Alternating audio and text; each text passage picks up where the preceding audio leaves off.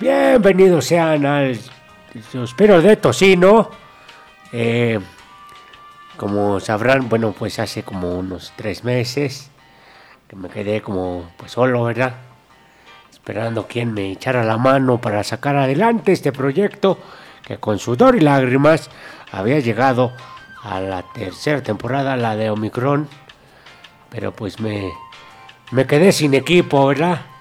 Entonces, pues se abre la convocatoria para todos aquellos nuevos valores que quieran ser los nuevos conductores del suspiro reto, sino los requisitos son, bueno, uno que no, que no trabaje en la política porque si no ya no tiene tiempo.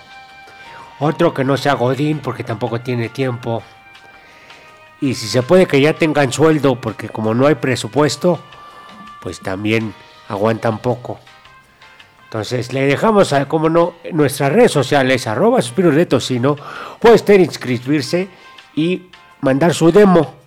Tiene que ser una nota, un análisis de una nota en menos de 60 segundos porque luego se clavaba el halo y la pola y no daba tiempo. Entonces, pues sí. Eh, mm. y luego...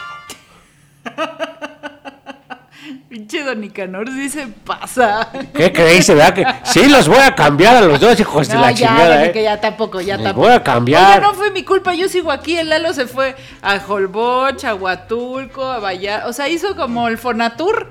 Hizo el otra- Fonatur. Sí, esta, eh, a la otra, esta, esta este, convocatoria va a ser en serio, ¿eh? No, ya, Don Nicanor. O sea, fue un verano peligroso. Fue una época de calor. Mira, El Lalo, COVID. a Lalo lo cité, pero siempre llega tarde. Pero como dijimos, esta temporada se graba esté quien esté. Oiga, no, pero hay que decir que hubo una apuesta. El primero que cancele paga doble la Es edición. correcto, es correcto. Carlita. No, pero doble edición, dos programas. No, o sea, es que ya ve que le toca uno a uno y otro a otro. Entonces, el, que, eso- el que cancele le toca doble. Exacto. Y disparan las chelas. Ah, uy, uy. Pero Aunque bueno, a ver. Ultra, ultra 2X. Para todos los suspirantes que lo pidieron, me, hice- me di la tarea nuevamente de buscar presupuesto con todos nuestros patrocinadores. Oiga, también la beca me regañó. Otra vez íbamos en el coche y acabaron las noticias y empezó Marta de baile. Y entonces corremos al pinche botón para quitarle, ¿no? Le digo, no, quítale, quítale. Y me dice Beca, ¿ya ves?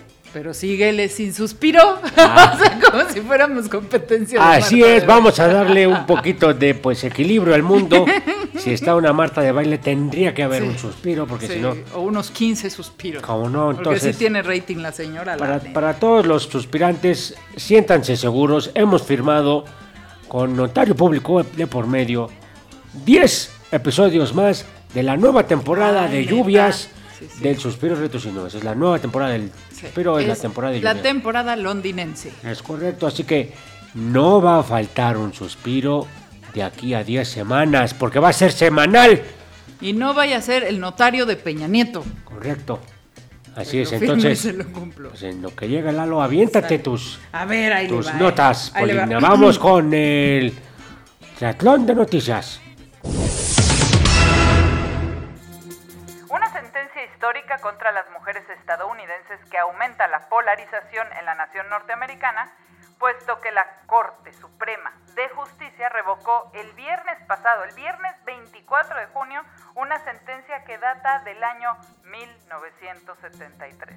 Escuchó muy bien usted, hace 49 años, en la que se protegía el derecho federal a abortar legalmente y sin ninguna consecuencia en lo que tiene que ver con salud. La polémica decisión da luz verde a que cada estado de la Unión Americana mantenga o prohíba este derecho. La Corte Suprema de Justicia de los Estados Unidos no decide por cada estado, simplemente que su sentencia abre la puerta para que los estados que ya lo tenían legal lo puedan prohibir y que los quienes lo mantienen prohibido pues definitivamente no avance. Esta nota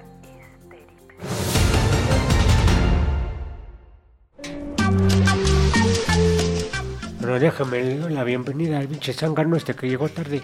Oiga, O dijeron que a las 8, ¿no? era a las 8, pero A ver, ¿qué horario traes, Lalo? El Oh, de chinga, Cancún. pues dijeron, dijeron las el ocho. de, Son 10 para las 8. El de Mazatlán, el de La Paz. El Bueno, de ya ponte a chambear, se te paga por hora. Se te paga bien. El bono de puntualidad ya no se te va a pagar. Se te paga bien. Me lleva la chingada. Bueno. Bueno, si alcancé a escuchar la nota. 49 años para atrás, Lalo. A ver, ¿cuál? No es posible que avance Oaxaca, que avance Hidalgo y que Estados Unidos vaya para atrás. Eso es lo que te iba a decir. ¿Que no progreso es tecnología? ¿Que no progreso es que, que tengan mucha... Evidencia científica. Exacto, que acá que puedan ir al súper y que les paguen, la- le cobren una caja que si no que no tiene humanos y esas cosas. ¿Eso no es progreso? Eso es como lo que hizo Anaya en el, el Amazon. ¿Cómo se llamaba la Amazon? La tienda Amazon, ¿no? Que le entraba y lo tic. Y Pues cobraba ya existe. Le cobraba su sándwich. Ya existe, ya, ya en el Walmart No, ya lo mucha haces. tecnología, anda un, un Tesla en la luna. Entregan con drones. Entregan con drones. ¿Y qué pedo con esta pinche con noticia medieval? Pero a ver cómo estuvo el No, asunto, a ver, cuéntenos. fíjese. Cada estado americano, ¿se acuerda usted que son 52? No sabía, la Por lo neta. de las estrellitas. Ah, sí, claro, la, como casi siempre que veo la bandera las cuento. ¿No? No, Ah, chinga, me valen entonces, más ¿qué sus hace todo el pinches estrellas. Yo creía que eran los títulos que habían ganado de la Liga MX. El Cruz Azul que Exacto. volvió a ganar. ¿Qué, A ver, ¿qué ganó? Una pinche estrellita de ahí más en la pinche bandera, ¿qué? Camión de camiones era. Bueno, a ver, la Suprema Corte de Justicia de Estados Unidos lo que hace es echar para atrás la decisión del 79 que decía en Estados Unidos es eh, legal abortar. ¿No? Claro, Antes de las 12 semanas. Ahora, ¿qué ti- ¿cuál es la diferencia? Eso sí hay que aclarar entre una sentencia de la Corte y una ley estatal. Por ejemplo, aquí en, la, en México, la Suprema Corte de Justicia ya dijo que tiene que ser el aborto legal. Claro. Y entonces los, los estados toman esa sentencia para ir avanzando, pero se tiene que votar en cada estado. Ok. Por eso hasta ahorita nada más va Hidalgo, Oaxaca, Veracruz, Ciudad de México, Baja California Sur, y ahí van avanzando otros más. Eh, en Estados Unidos lo que hacen es para atrás, patricio. La Suprema Corte dice no puede ser legal el aborto y entonces esto da abre la puerta para que los estados, sobre todo los republicanos, los trompistas, para que sepan, los que van para atrás, los redneck, entonces los homofóbicos, los este, racistas, todos estos estados que son antiderechos, puedan votar en cada uno de ellos eh, otra vez la prohibición del aborto. Es, sí es muy grave, es muy grave, no nada más por la población, son más de 100, sí. ¿Cuántos? Sí, son, no, 200, ya deben de ser como, este, 200 y pico de mujeres, 200 millones de mujeres en Estados Unidos, No a sé. las que se le está cortando. No, no queremos, a ver, otra vez, no queremos salir a abortar. No queremos, no vamos a ir corriendo a matar bebés. ¡Mata Ay. bebé! No. Lo que queremos es que sea seguro, porque al final, en todos los países, las mujeres que tienen dinero abortan y las que son pobres se mueren con un gancho de la ropa metido en, en- en la matriz para sacar.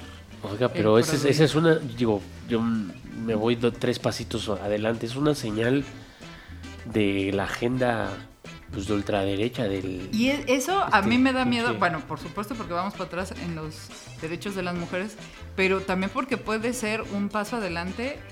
Ahí regresa Trump, ¿eh? Claro. Quiere regresar y tiene todo para regresar. Porque el señor Biden no lo ha hecho exactamente bien, No, que digamos. Ay, esto. Pero bueno, lo que sí es que se demuestra una vez más que Latinoamérica siempre va a la cabeza. En cuanto a derechos. No buenos gobiernos, pero sí en cuanto Es a derechos.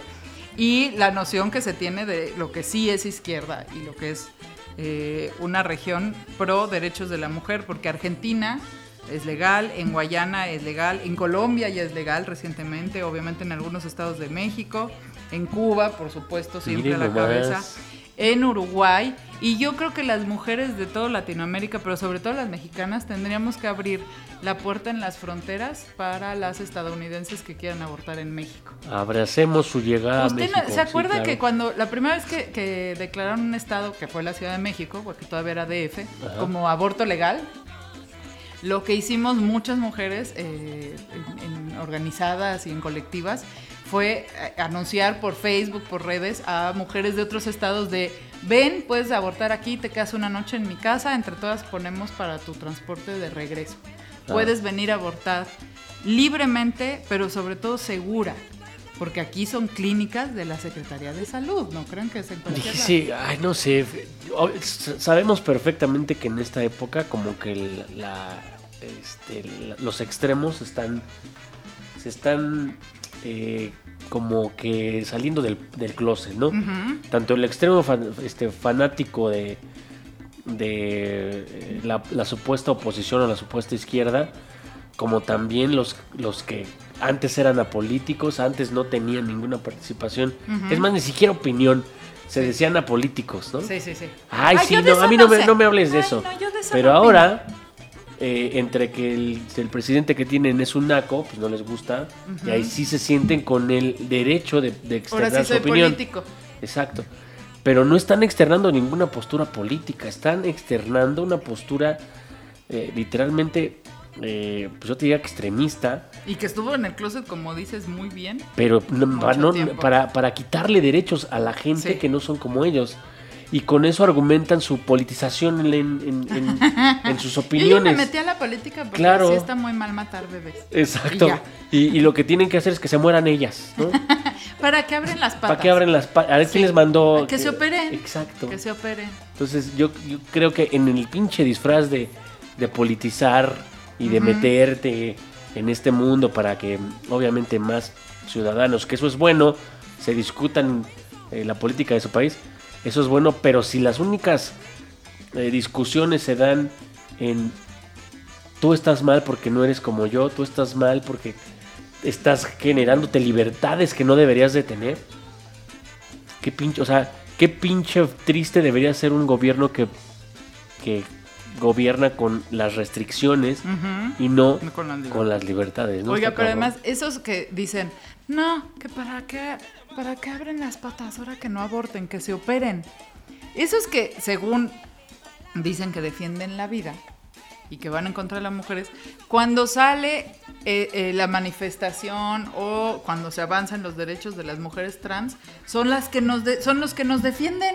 Claro. No, es que las mujeres trans quieren borrar a la mujer. Opines por mí, pendejo. Yo no me siento borrada por ni madres. Eh, no Por te ofendas, mi estimado Cuadri. No, no, no, no Hijo es nada más. chingada. No eres el único pendejo en esta sociedad. Hay muchos más Hay muchos pendejos más. como tú, pero ah, yo no me siento, porque ahora dicen que hay que hacer una categoría para las nadadoras trans. No me. Como si las pinches nadadoras que miden tres metros, las suecas holandesas, no fueran más fuertes ¿Y que a cualquier poco otra cuando mujer. compiten en relevos? Ah, estos son los relevos de los machistas Sí. pendejos. ¿O poco no ponen a ese tipo de categorías? Eso de sí debería de haber unas olimpiadas sin pendejos y unas olimpiadas de puro pendejo.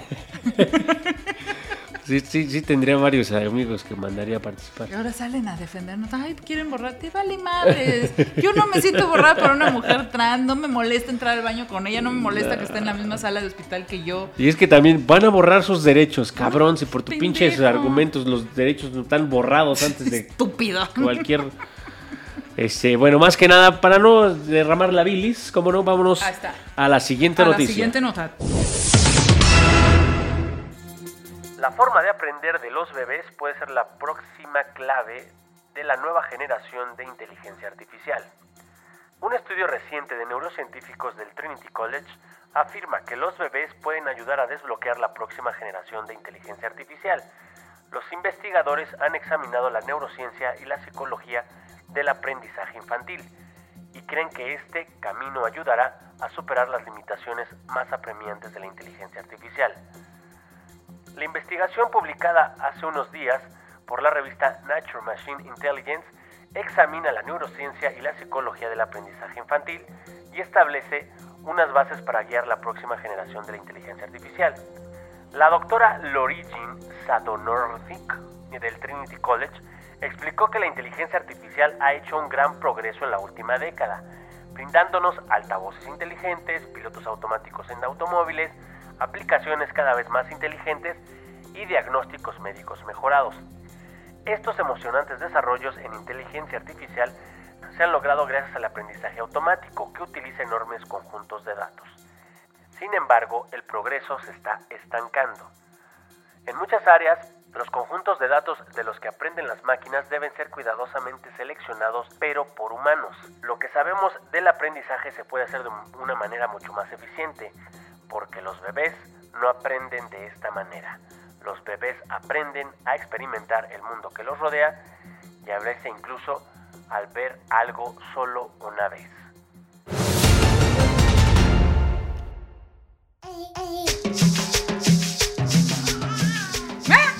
Pues ahí está, ¿no? Ah, sí, ¿Se le quedó claro o no? No, clarísimo, porque Sí, sí. la- los, los bebés artificiales lo que No, están haciendo. ¿cuáles ok. bebés artificiales? ¿O ¿Cómo? Mire usted, ver. sí ve que está de moda esto de la inteligencia artificial, ¿no? Porque ya la inteligencia humana como que ya pasó de moda, ¿no? Como que ya pues, ser pendejo es la nueva moda. Mejor hay que irnos por lo artificial. Ay, que yo lo natural. No, yo No, quiero no. ser pendejo natural, Exacto, prefiero ser inteligente artificial. Exactamente, bueno. exactamente. Vamos a hacer una obra, una obra, una, una playera que diga... Que diga, no quiero ser pendejo natural, quiero ser inteligente artificial. es correcto. Bueno, más que nada, fíjese, la nota, lo que está detrás de este tema es, pues, se está llegando a un límite en la manera en la que se puede eh, exponenciar el avance de la inteligencia artificial. Lo que se dieron cuenta los científicos, en esta nota nos lo cuentan, es que la forma en la que aprende un sistema autómata, el famoso machine learning, etcétera, lo hace con un sesgo humano. Claro. En algún momento, tarde o temprano, un humano va a tener que revisarle la tarea al sistema para saber si está yendo hacia, hacia donde quiere que vaya. Y con esa limitación, pues obviamente siempre ese sesgo limita el, el aprendizaje automático. Siempre tiene que hacer una verificación Claro, humana. claro. Entonces, los científicos ya saben que no se quedan quietos, dicen, ¿qué pedo? ¿No? Vamos a agarrar este problema, ¿cómo le hacemos? Pues empiezan a observar a, al- a los seres más inteligentes naturalmente. Porque después de cierta edad, todos los pendeja. humanos ya absorben incluso la pendejez de los Sí, otros. sí, sí. Entonces, los niños, los bebés, en la forma en la que exploran su mundo es a través de sus sentidos. Imagínense usted en la, un- en la analogía ¿no? de la inteligencia artificial, no, no tienen un sentido de olfato, pero lo que van a hacer con estos algoritmos de aprendizaje es incluirles la experiencia como principal motor de aprendizaje. Aprendi- aprender Ese- es ese- experimentar. sí, la, la novela de Isaac Asimov, la de Yo Robot, Ajá. sí, sí toca eso, de, que, el, que el robot que aprendes, o sea, que después de, programa, de la programación inicial, puede seguir aprendiendo eh, solito por la experiencia. Y, y lo hace, de, bueno, en la película se, se nota más, ¿no? Porque lo hace muy chusco. Sí. se sorprende de cosas que los humanos ya no nos sorprendemos, eh, incluso cuestiona cosas que nosotros no nos cuestionamos. dice, ¿qué es eso? ¿Una lágrima? ¿Qué es una lágrima? Exacto, cosas, como, cosas que para nosotros son triviales. Claro. Si, si lloras, hasta el niño debería saber que es, es porque está triste Sí. y eso es una lágrima. ¿no? Exacto. Pero regresar a las bases de cómo aprende un humano, inclusive es por la cantidad de datos que genera en esa corta edad y el progreso y el... Usted había escuchado la frase de el cerebro es un, eh, un cerebro plástico, Ay, elástico. no, plasticidad. Claro. Qué bonita palabra porque, híjole, estoy recordando muchas cosas ahorita que me está hablando usted de lo que viene siendo la pendejez natural. Sí, No, no, no. Es que sí, claro. la- es que la plasticidad del cerebro es la capacidad de inteligencia. Claro. Porque es el- la capacidad de adaptación. Ajá.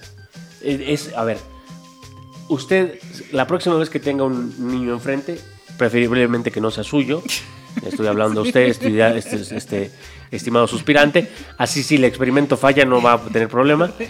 Si primero Eh. aborta, ya si no le sale bien, bueno, entonces hablamos de la inteligencia artificial. Obsérvelo y vea en sus primeras etapas, los primeros años, todo es tocar, oler, probar, Claro. eh, todo es para entender el mundo. Los sentidos es la forma en la que conecta y empieza a asimilar lo que está Por alrededor. eso de- muchos pediatras dicen que los niños no deben de comer con cuchara. Que las primeras papillas o, o trozos, que no sean tan papillas, sino trocitos de verdura, que que lo puedan agarrar con la mano Ah. y metérselo en la no con la cuchara. Porque en la cuchara se perdió el tacto. Es o sea, hay sabor, hay olor, pero no hay tacto. están literalmente generando conexiones neuronales que le van a servir más adelante para entender mejor la sensación, el olor de algo que ya experimentó. No le tiene que decir un adulto a qué sabe o qué Claro. se siente cierta textura, porque él ya la experimentó y la aprendió. Sí. El sistema artificial, obviamente a través de programaciones, lo van a tratar de llevar hacia allá, a emular el comportamiento de un Mira bebé en los primeros años. Experimenta y dependiendo de tus conclusiones y a partir de los datos básicos que te dieron, ese experimento a qué te suena, a qué te sabe, a, a qué te invita. a ¿Te qué- gustó, no te Exacto. gustó? ¿Te provocó, no te provocó? ¿Te aburrió, no te aburrió? Y de la conclusión, darle valor a ese conocimiento. ¿Te interesó? ¿Es bueno, es malo? Bueno, ya ese es un tema más moral, ¿no? Pero eh, literalmente la inteligencia artificial sigue copiando los modelos cognitivos Copiando, del humano Oiga. para tratar de superar la barrera del software y del hardware. Y ahí le puede usted programar para no llegues a la etapa pendeja. Quédate en la sensorial. que- ¿Sabes cuál que es lo más preocupante? Mm. Que puede haber inteligencias artificiales pendejas. Oh my gosh. O sea, si vamos a imitar Como el comportamiento- Puede ser. Pendejo. Sí, la neta se pasa de lanza y más cuando estás por el, el Pirú o por. Que le dices así de la ruta más Ve a la corta. peloto. Y te lleva por. Cañada y. Jalalpa y. Y nada más ahí están estos güeyes ahí esperando. ¿Cómo Así, llegar? pásale. Pásale, rey. Viene por Waze, ¿verdad? Está usted estando Waze. Exacto, ya parece que esos güeyes tienen algún tipo de trato con Waze que les llevan víctimas gratis. Es pendejo. Pero bueno. Así que No use Waze. Vamos a. Si usted se cree está medio güey, cópiele a los. O sea, acuérdese cuando era niño, a lo mejor no era tanto. Siga experimentando y en una de esas podrá romper el umbral de, el umbral de su pendeja. Oiga, ¿sabe qué es algo bueno de los niños y de la etapa experimental? Que no suponen. Porque nosotros suponemos. Es Oye, sesgo, ¿por qué, por qué sesgo no me hablaste? Ay, pues es que yo pensé que ibas a estar este, ocupado. Bueno, ya, permí- dame chance a mí de decirte si estoy ocupada o no. Oye, ¿y por qué no fuiste? Ay, no, pues es que pensé que te ibas a enojar. Ay, no pienses. Pregúntame. Fíjese que esa es una evidencia para mí de que aprendió mal. O sea, es que yo pensé. Ese ya yo pensé es una barrera. Ya valió madres. no pienses. Lo que sea que hayas Sí, sí, pensado no te sirvió. Ajá. Entonces, si actúa, así actúas, el proceso de, déjame tú, analizar superficialmente tus decisiones, está mal, güey. No tienes que pensarlo tanto. ¿Nos quedamos de ver? Sí. Ah, ok, voy. ¿No llegaste? Me fallaste. No es, es que yo pensé que me tenías que hablar otra vez. No. Yo pensé que íbamos a grabar este fin de semana. Es que no confirmé y entonces Es- yo pensé. Cállense, pinches. Pin, este, ¿Ustedes están hablando de eso? El pinche cerebro menos plástico que tienen. Nunca Sí. se acuerdan de a qué hora Porque graban. tenemos plástico en los pulmones. Ya, la que sigan. Ok. Se pensaba que la habilidad de niños y jóvenes en el manejo de pantallas digitales era un signo de gran inteligencia y hasta se llegó a creer que las nuevas generaciones traían este nuevo chip. Sin embargo, investigaciones más recientes muestran que la inteligencia tiende a disminuir, a disminuir, por el uso excesivo de aparatos digitales en la primera infancia, pues afectan las principales fundamentos de esta, como el lenguaje, la concentración, la memoria y la cultura, definida esta como el conocimiento que permite organizar y comprender el mundo. Hay evidencia científica de que los dispositivos digitales, iPad, eh, teléfono celular o cualquier otra pantalla, daña el desarrollo neuronal. Porque no hay una excusa para lo que estamos haciendo con nuestros hijos, dice el director de investigación del Instituto Nacional de Salud de Francia en su libro La fábrica de cretinos digitales. Desde que se mide el coeficiente intelectual, normalmente los hijos tienen un mayor coeficiente que los padres. Sin embargo, de unas eh, generaciones para acá ha sido lo contrario y esto tiene que ver con las pantallas digitales.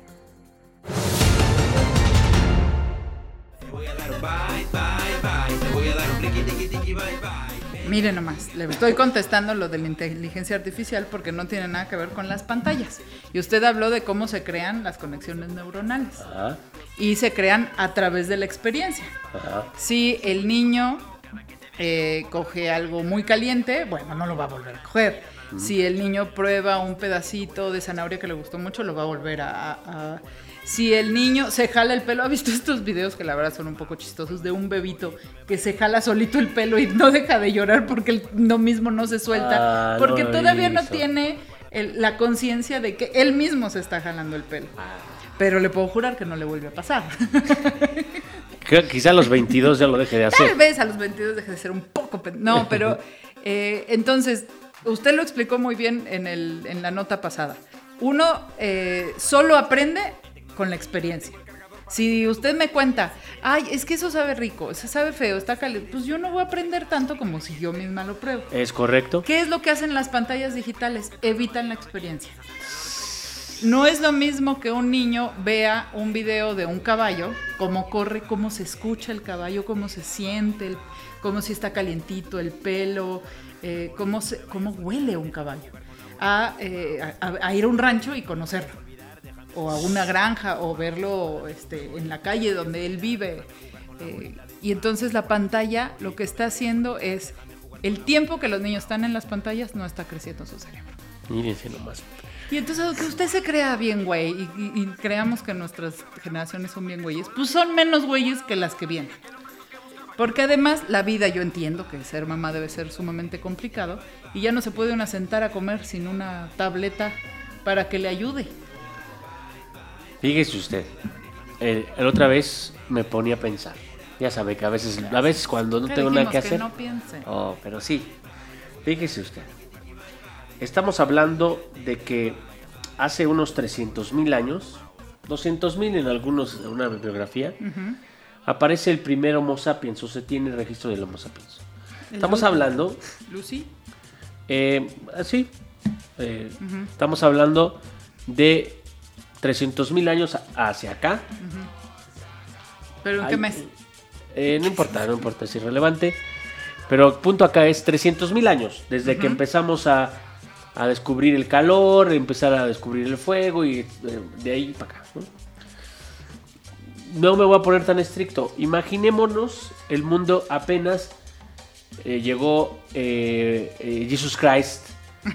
eh, para no irnos por el antes de Cristo, Sí, ya sabe sí, que. Las, las sumas negativas no se me dan. Entonces, hace 2022 años. Ya nos vestíamos, ya éramos sociables y ya teníamos sociedades, organizaciones políticas. Que sean buenas o malas, eso es otra cosa. Sí. Pero ya nos teníamos una manera de organizarnos. Ya nos organizamos. Ya in- digamos que la- incluso la investigación y el conocimiento eran parte de nuestra sociedad. 2022 años, le estoy diciendo, ¿ok? 2022 años en donde, pues, desde mi punto de vista, voy a parecer la, la tía del WhatsApp, pero En estamos, mis tiempos eso no pasaba. estamos llegando al punto en donde el reto más importante es salvar a los niños de la pendejez propia. Sí, Sí, la propia. La propia, Porque ya el mundo no es pendejo. Ya ni siquiera de los papás, solamente. O sea, sí, pero ellos, pues, la man- la- ¿qué hace usted cuando ve un niño en un restaurante y ve papás entre 25, 30 años? Siempre traen un pinche, una tablet, Sí. que ya tiene hasta su basecita Sí. fluorescente para que se recargue en la, en la mesa. Y el niño, apartado de cualquier interacción social, aprendiendo, déjeme Pero ver los las comillas, está comiendo a gusto también usted. Exacto, generando serotonina a partir de la pinche luz que le, le este, le restriega en el rostro la pinche pantalla Y luminosa. alterando su ciclo de sueño. Porque luego no es a la Además- hora de la comida, es a la hora de la cena. Ya. Cuando el niño ya no debe de ver luz. Antes era, ah, cálmese, doña, no, si esta es la tecnología, no, no, va, no va a crecer un niño sin saber usar estos aparatos. No, a ver, a ver, güey. Cuando la única ventana al mundo es una pantalla, ahí le va los, mis tres pesos de filosofía para, para que vaya y se lo cuente su- a su sobrino el domingo. ¿Se acuerda usted de la alegoría de la caverna? Es un pasaje filosófico donde trata, eh, se dice, hay una persona en una cueva, en donde no ve, no ve la salida de esa cueva, de hecho, está, haz de cuenta, está en un, en un nivel 2 de un sótano, Ok. Y lo único que ve es la proyección de las sombras de lo que las personas que están en la puerta de la, de la cueva proyectan en la, en la pared que él puede ver. Él está de espaldas a la Sí. salida y él está viendo simplemente las sombras. La realidad para esta persona que está en la caverna es simplemente la proyección de las sombras de las personas que están afuera. Si toda la vida se la pasa viendo sombras o penumbras o proyecciones de lo que es la realidad, en su cabeza ideó un dios que era la sombra de tal persona, ideó una, Claro. una deidad también diferente, que era a lo mejor eh, la luz de la luna o el reflejo del sol en la luna, etc. A donde vamos es, imagínense que una persona sale de esa caverna un día y de pronto empieza a ver el sol, empieza a respirar el aroma de las flores, Ya no es empieza la a ver proyección. ya no es la proyección, ya es la realidad. El cerebro que, que digamos que abstrae todo ese tipo de, de- imágenes es mucho más complejo o capaz de entender cosas más complejas que el que solo vio la proyección Exacto. de las sombras. Lo que estamos haciendo con los chamacos es una bola de pendejos que están Sí. en la caverna. La alegoría de la caverna pareciera Y viendo lo que parecería un caballo, lo que parecería Exacto. un gallo, lo que parecería un paisaje, un- el agua, el mar. Exacto, imagínense un chamaco que conozca el mar solo por el iPad. O, ¿se acuerda que lo primero que nos hacen en, en Kinder es los cubos, ¿no? Hacer una torre de cubos o colorear. Pues ahora ya la, la torre de cubos es digital porque pasando el dedito por un cubo lo mueves, pero no tienes el mismo equilibrio que cuando haces la torre de Los niños de ahora ya no comen tierra. Por eso se están enfermando. Chingada madre, por eso no tienen anticuerpos. Oiga, por, los niños de ahora no tienen las rodillas raspadas No ni las descalabradas. Tampoco. Está O sea, ¿a poco no antes era? Además, yo tengo aquí mis siete puntadas de cuando me caí en la Acá bicla. traigo dos, acá traigo dos. Y acá también traigo otra. Pero yo creo que sí, la culpa no es de los chamacos. La culpa es de la generación Claro que no es de los niños. Un niño que en su vida ha visto un iPad no va a llorar por un iPad. Exacto, entonces aquí, aquí es un llamado para la banda que en esta pinche idea de perpetuar la especie o de sacarse la foto en el, en el Instagram, Ay, sí. en la familia hijos, feliz, Tienen hijos para Instagram. si ya la cagó con la idea de que va a tener hijos por tener hijos, bueno, va, pero no haga, hágalo por su familia, incluso por el planeta. En lugar de no pedir popote en el Starbucks, mejor eduque un pinche chamaco sin la necesidad de un iPad. Eso haría más por este pinche planeta que simplemente no pedir Oiga, el den- a caramel macchiato con a- el pinche este, a popote de papel. de, de- Vamos a hacer un, una, un avance para el próximo capítulo. Díganos, Díganos. díganos, háblenos del plástico de los pupotes o de cualquier otra cosa. La ¿Dónde próxima- está acabando? La próxima le vamos a decir dónde, dónde se están encontrando los microplásticos que antes solo se ubicaban en el océano. Y no me diga que es la uña enterrada. No, Ok. casi. Porque a lo mejor con un gelish, que es plástico, se Puede enterrar la uña.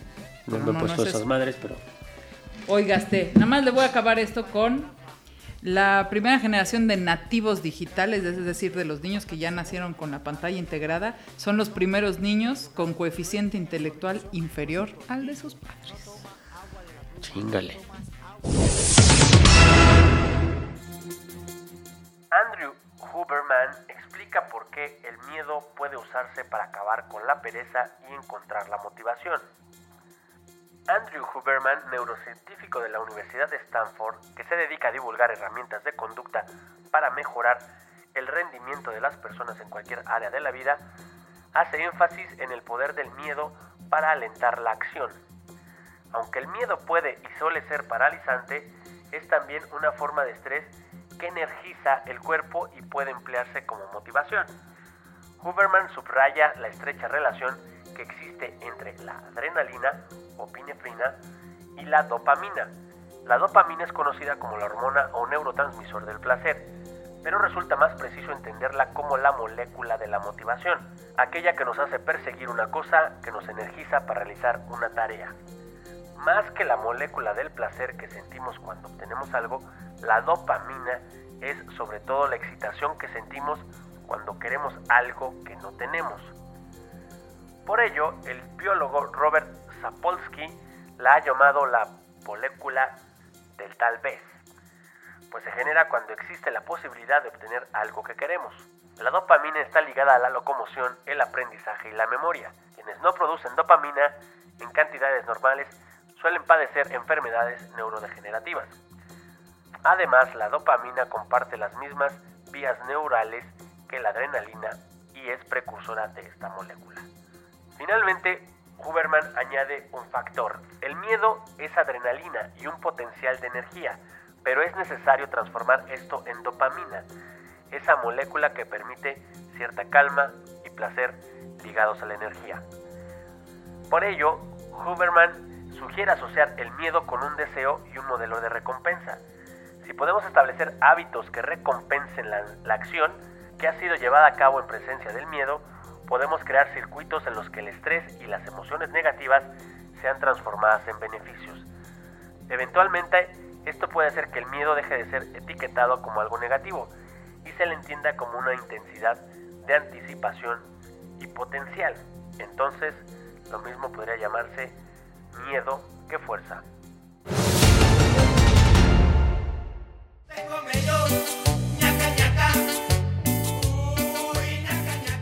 Ya ve, ¿Eh? cómo, ya ve cómo Ya me dio miedo todo lo que dijo. ya ve cómo el pinche cordón de la plancha no era simplemente un tema de acá. A ver, ahora los pinches generaciones frágiles No, juzgarían, juzgarían a. No ve que ya está lo de la ley chancla. ¿Ya hay una ley chancla? O sea, para que no haya chanclazos. No me Yo chingue. no sé quién aprobó esa chingadera. No mames, ¿neta? sí. Están acabando con. Con la cultura. No, ¿cuál cultura? La el único pinche medio educativo efectivo en este país. A ver, vamos a revocar esa ley. A ver, explíqueme otra vez lo del miedo a la chancla. científicamente está. Ajá. Este eh, Huberman está Qué bueno que usted no es proponiendo. diputado. Oigan, la dopamina que estábamos hablando, eh, pues se, se libera, dicen que es la, la- digamos que el neurotransmisor del placer, ¿no? Ok. Pero la adrenalina que se genera cuando llegas a percibir cierto miedo o una amenaza de una incertidumbre, es también esa sustancia que te eh, motiva a probar algo. Es la misma, la misma. Cuando tienes miedo, esa pinche sustancia sale. Cuando te motivas, también. La que te hace subirte al juego esta del Exacto. en el Six Hay una dosis de miedo. Lo que, los que se suben a este tipo de juegos lo deben entender. Puede ser que el miedo sea brutal, pero la adrenalina que se siente por el hecho de vencerlo o por el hecho de, de, sí, tener la experiencia, produce mucho más satisfacción que el miedo que, que paralizante. Claro, claro. Entonces, lo que dice el, el científico es, obviamente hay que, se cuestionan los, me- los métodos para este, inducir ese miedo motivante, ¿no? Que no, que no se pase de lanza, ¿no? Así que no es un, un pinche mazo con picos, ¿no? O Una que le pinche sea- pistola en que el se haga cerebro, o sea. chanclita suavecita, No, mojada. Pero le está dando una explicación científica a la chancla. Oiga, el cordón de la, de la plancha sí era bien manchado. Era manchado, pero ¿a poco no? La huevo y el que hacías. cinturón sin hebilla, no sea cabrón. Mire, a ver, no vamos a, a- a destapar esos traumas de la infancia, ¿no? No, lo mío era la cuchara de palo. Pero obviamente hay papás que sí se pasaron de lanza. Pero a ver, yo el día que de alguna manera sabía que tenía que hacer algo y no lo hacía, esa pinche Sí. adrenalina que me inyecta el hecho de madres, no lo hice, me hacía era hacerlo rapidísimo. Ya sea la tarea, el deber de la casa, eh, lo que sea. Sí, Pero lo hacía. sí. O sacar seis, no sé. Hoy, dígame usted, ¿qué pinche No. chamaco le tiene miedo a sus papás? No, si los papás le tienen miedo a los niños. ¡Le tienen miedo! ¿Qué pedo? ¿Cuándo pasó esto? No tengo la. Yo creo que cuando. Nos pasó en esta generación, con la- ¿no? Yo digo que en la culpa, ¿no? En la culpa de no estoy con mi hijo todo el día, se lo dejo. Pero si está de acuerdo que nos pasó en esta generación en los últimos 30 años, No, yo, yo, creo. o sea, yo no veo que mi papá me tuviera miedo de regañarme, No, ¿no? o para sea, mi madre y mi mamá, bueno, No. menos. Y ahora, y veo a mi propia madre, que antes obviamente no me tenía miedo de regañar, A los y nietos. le tiene miedo a los nietos. Yo creo que es culpa, pero pues yo no tengo hijos, entonces no, pero, no o sea, sabría decirle. es, para mí es un cambio radical y que sí o sea, vamos a ver fenómenos raros Sí. en, en los que, vamos a Sobre ver todo- papás abandonados, despojados de sus casas. Sí. No, pero ¿sabe qué? A ver, ¿cuántas personas de su edad son completamente unos inútiles? Tengo varios. ¿No? O sea, y que están, Varios ejemplos.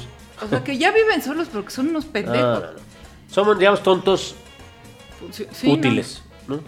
Pero de esos que dices, güey, pero de Porque veras, ganan lana, de alguna ¿no sabes hacerte un huevo? O sea, ¿de veras no sabes cómo este, poner otra vez el tubo del lavabo?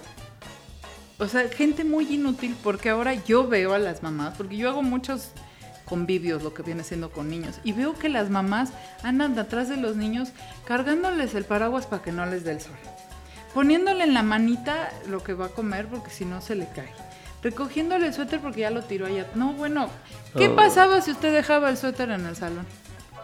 Cuando iba por usted la señora puso... No, ¿Cómo le iba? no. ¿Cómo le iba? Un pinche. Mi, mi mamá tenía una, una, una forma muy sutil de este, ubicarme. Tenía una toalla casi siempre medio húmeda. Hija. Y cuando me salía a echar desmadre, y pues obviamente no me quitaba el uniforme de la escuela, porque pues pierde uno mucho pinche tiempo, ¿no? Llegas y si pierdes cinco minutos en Es la vida, es un gol, cabrón, Es, es es a huevo, gol. es un gol, es una fe- festejación sí. ahí en la colonia, ¿no? Pues me iba en chinga a jugar, pero cuando regresaba ahí estaba, mira. Mi mamá con la toalla, así como limpiarse las manos después de haber lavado los trastes. Pásale, y que hubo las pum. Madre. Y a ver si no me quitaba el pinche. O sea, yo creo que no es necesario violentarse siempre, No. pero, Pero ahora es, amor. la autoridad no se ¿puedes reconoce venir ya. a comer? ¿Qué quiere? No, es que él nomás los de que dejas sin tragar, pendejo. Y, sí, ahí está la pinche. gustan los nuggets, por No. eso nomás come nuggets. Es que él no come verduras. Es que a él no, no le gusta el agua sola. Bueno, es que te- ¿qué no, le digo? no, no, no. ¿Qué le digo? Ya, ya, ya envejecimos, oiga, ya. No sé qué pasa. Bueno, de eso o el extremo. Los niños abandonados, de los que hablábamos hace rato. Es- Niños, hijos de pues, la abuelita, la señora que ayuda en casa, del chofer, de... ¿De quién le gusta? De los tíos, de a Pues ver de quién se deja. No, pues es que hoy lo- ¿quién trae al niño? No, pues hoy lo trae. Ah, no lo trae. ¿Quién pasó por él a la escuela? O sea, no No, sabemos exacto. porque es hijo de la comunidad.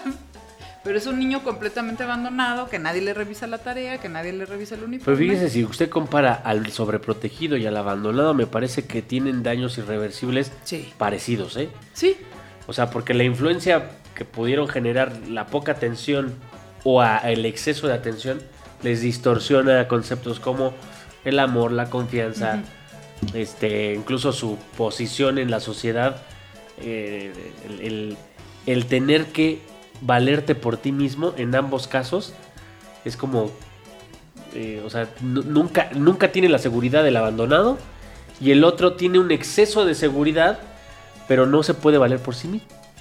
Está. Hay fenómenos que incluso.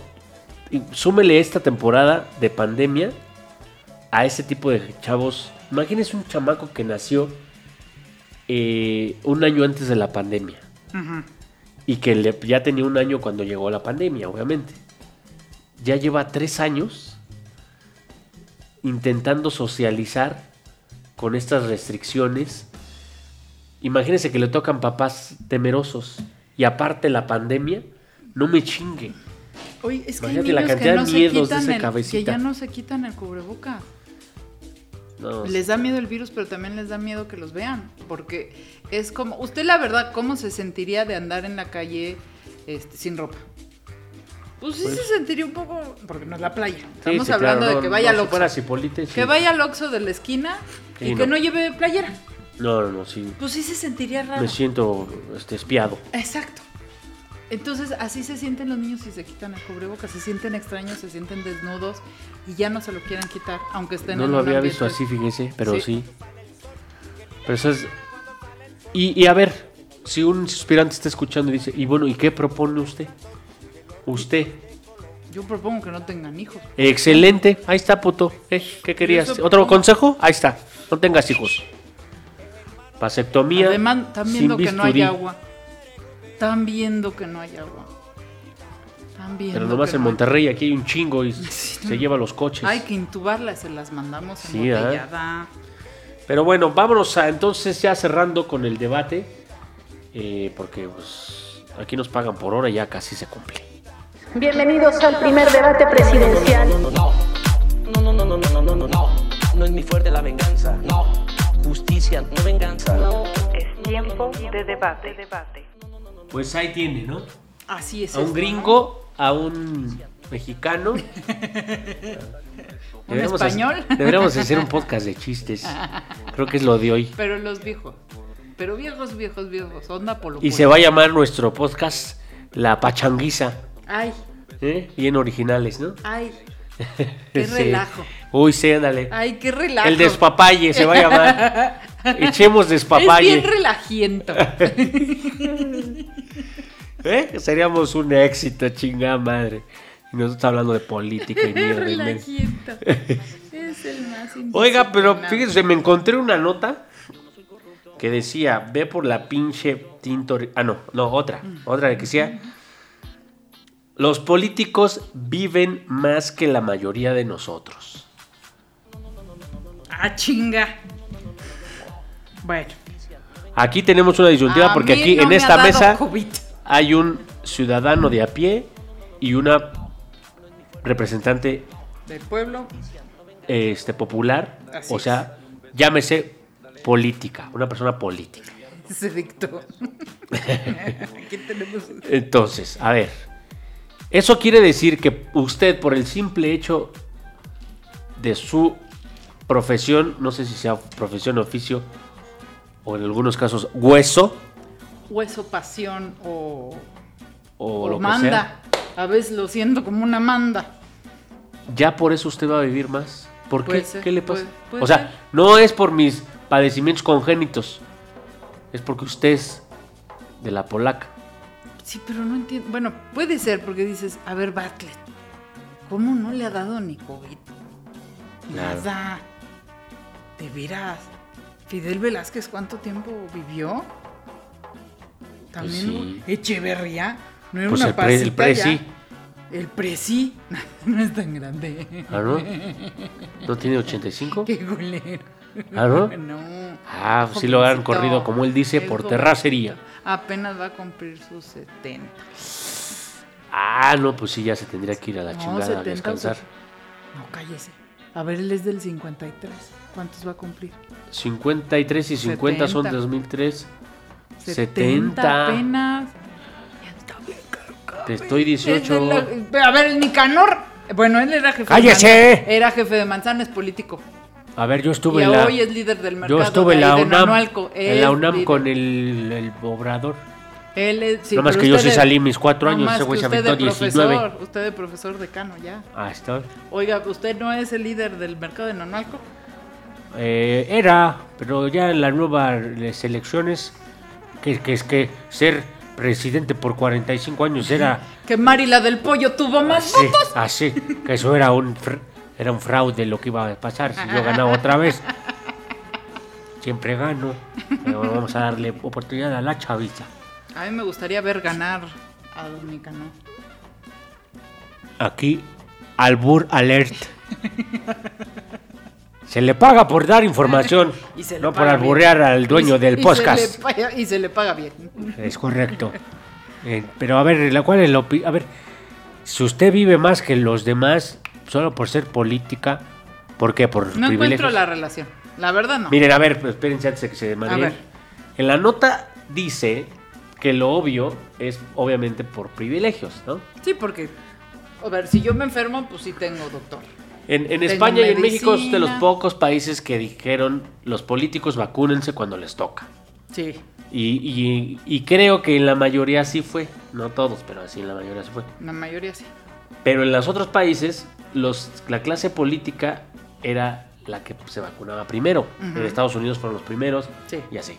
Entonces, sí hay un dejo de, incluso en la pandemia, de una superioridad en privilegios que te asegura. Ver, todos salud. los de la 4T que se enfermaban caían en el militar. También. Verdad, el- este verdad. Trump se enfermó y el tratamiento que recibió vale más de medio millón de dólares. Manches. Entonces, creo que sí hay privilegios, pero no siempre fue así. Por ahí de 1800, a finales de 1800, eh, siglo- a finales del siglo XIX, hubo En una... un pueblito llamado Guelatao. Luego hubo, obviamente, el cigarro. Era un, pues, un vicio muy, eh, pues, llamámosle socialmente aceptado. Y los políticos, por la presión y por el status quo y por verse bien y, la- y los pinches, este... Manga del muerto. De lo que sea, fumaban a madres. En el estudio que hicieron se registró que en esas épocas los políticos morían hasta seis años antes que el resto de la Y población. no había vapors. No había, porque los había quitado Obrador de aquel de entonces. La madre. Pero entonces, no solo son los privilegios, hay un tema de estrés también, hay un tema de, bueno, en los que sí chambean, ¿no? Porque sí, sí. esos- hay un tema también de eh, el tabaquismo o el, o sea, o los vicios propios de la clase privilegiada Es también. verdad, es verdad. En los años 70 Pero bueno, que ahora se puso de moda, oiga, fíjese, de Guelatao para acá. Ahora en el Senado hay mucho senador que va y juega pádel. Ah. Ahora la onda es Starfits. Antes se acuerda que incluso los moneros dibujaban a los políticos como panzones. Claro, el Cerdi- capitalista era el cerdo. Y ahora son fits. Son fits metrosexuales y juegan paddle. Bueno, Es que ya se dieron cuenta que comer mal y esas cosas es de es nacos. de na- Ay, yo estoy bien de la prole.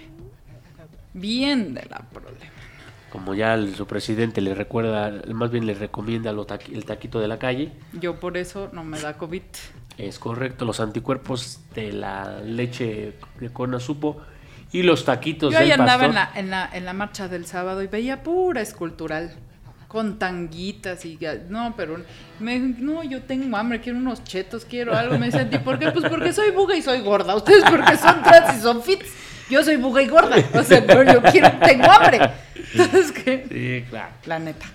Pero bueno, no concluyó algo específico, pero sí, eh, al menos en, en esta última brecha de, de desigualdad entre políticos y población en general, se está marcando que ya no las condiciones biológicas, ni siquiera las coyunturales desde el la- momento en el que viven, están influenciando. Es literalmente la cúpula política se está haciendo de mejores Oiga, ¿será que, Tratamientos. que el sector salud ya está tan pinche apretado que ya nomás con influencias uno entra?